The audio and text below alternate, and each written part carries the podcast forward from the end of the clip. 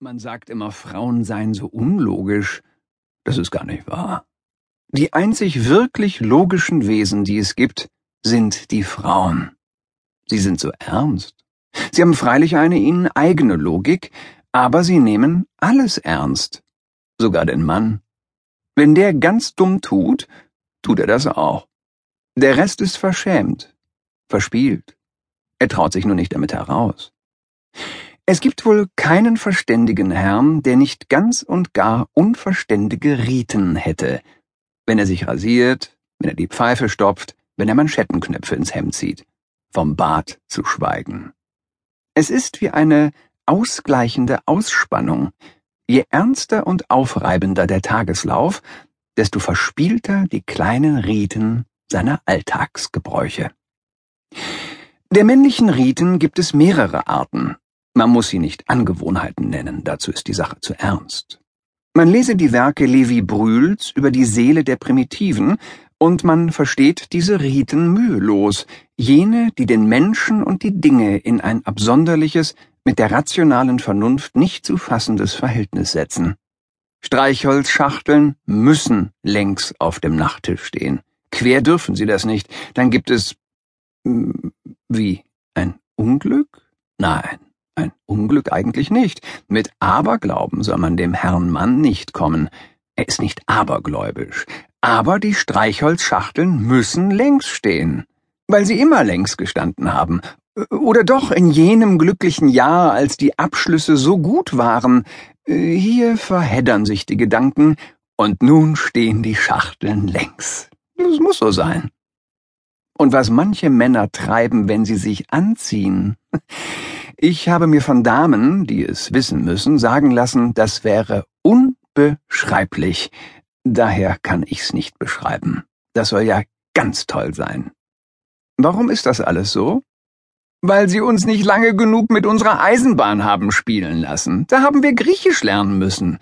Leider nicht genug. Und Geschichtszahlen. Leider zu viele. Und die Eisenbahn stand in der großen Pappschachtel und langweilte sich, und nun tragen wir Zeit unseres Lebens die Sehnsucht mit uns herum, uns einmal richtig auszuspielen. Und nun müssen wir uns mit Gramophonen trösten, mit Radio basteln, mit den Brückenbaukästen unserer Neffen und, wenn wir Glück haben, mit der Organisation einer Kommunalbehörde. Es ist ein Jammer. Im Manne ist ein Kind versteckt, das will spielen sagte Nietzsche. Kinder hab ich alleine, sagte Lottchen, als ich ihr das Zitat vorhielt. Männer können auch ein Spiel spielen. Ernst des Lebens heißt das. Das muss man gesehen haben. Haben Sie das mal gesehen? Wie viel Spiel ist im männlichen Ernst, wie viel Pose, wie viel Spiegel. So ernst aber wie eine Frau zum Beispiel ihre Arbeit nimmt, so ernst können wir Männer sie gar nicht nehmen. Das ist schade. Und alles das darf man gar nicht sagen. Es macht furchtbar suspekt. Man muss dran glauben. Man darf nicht spielen. Man muss den Ernst des Lebens hochhalten, bei Brille und Bart. Mancher lernt's nie. Mensch, lach nicht. Es gibt so wenig Leute, die dein Lachen ernst nehmen.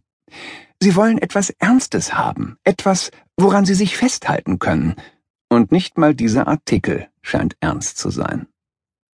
Und so beschließe ich ihn denn mit den fingierten letzten Worten des 60-jährigen Franz Blei, die er sich notiert hat, um sie bei seinem Tode zu notieren. Ich nehme alles zurück.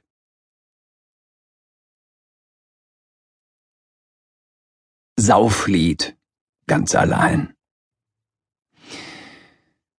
Manchmal denke ich an dich, das bekommt mich aber nicht, denn am nächsten Tag bin ich so müde, du mein holdes Glasgespinst, ob du dich auf mich besinnst? Morgens warst du immer etwas prüde, darum trink ich auf dein Wohl dieses Gläschen Alkohol. Braun und blond, rot und schwarz, ihr sollt leben. Deine Augen sind so blau, ganz genau wie bei der Frau Erna Margot Glünkaliski.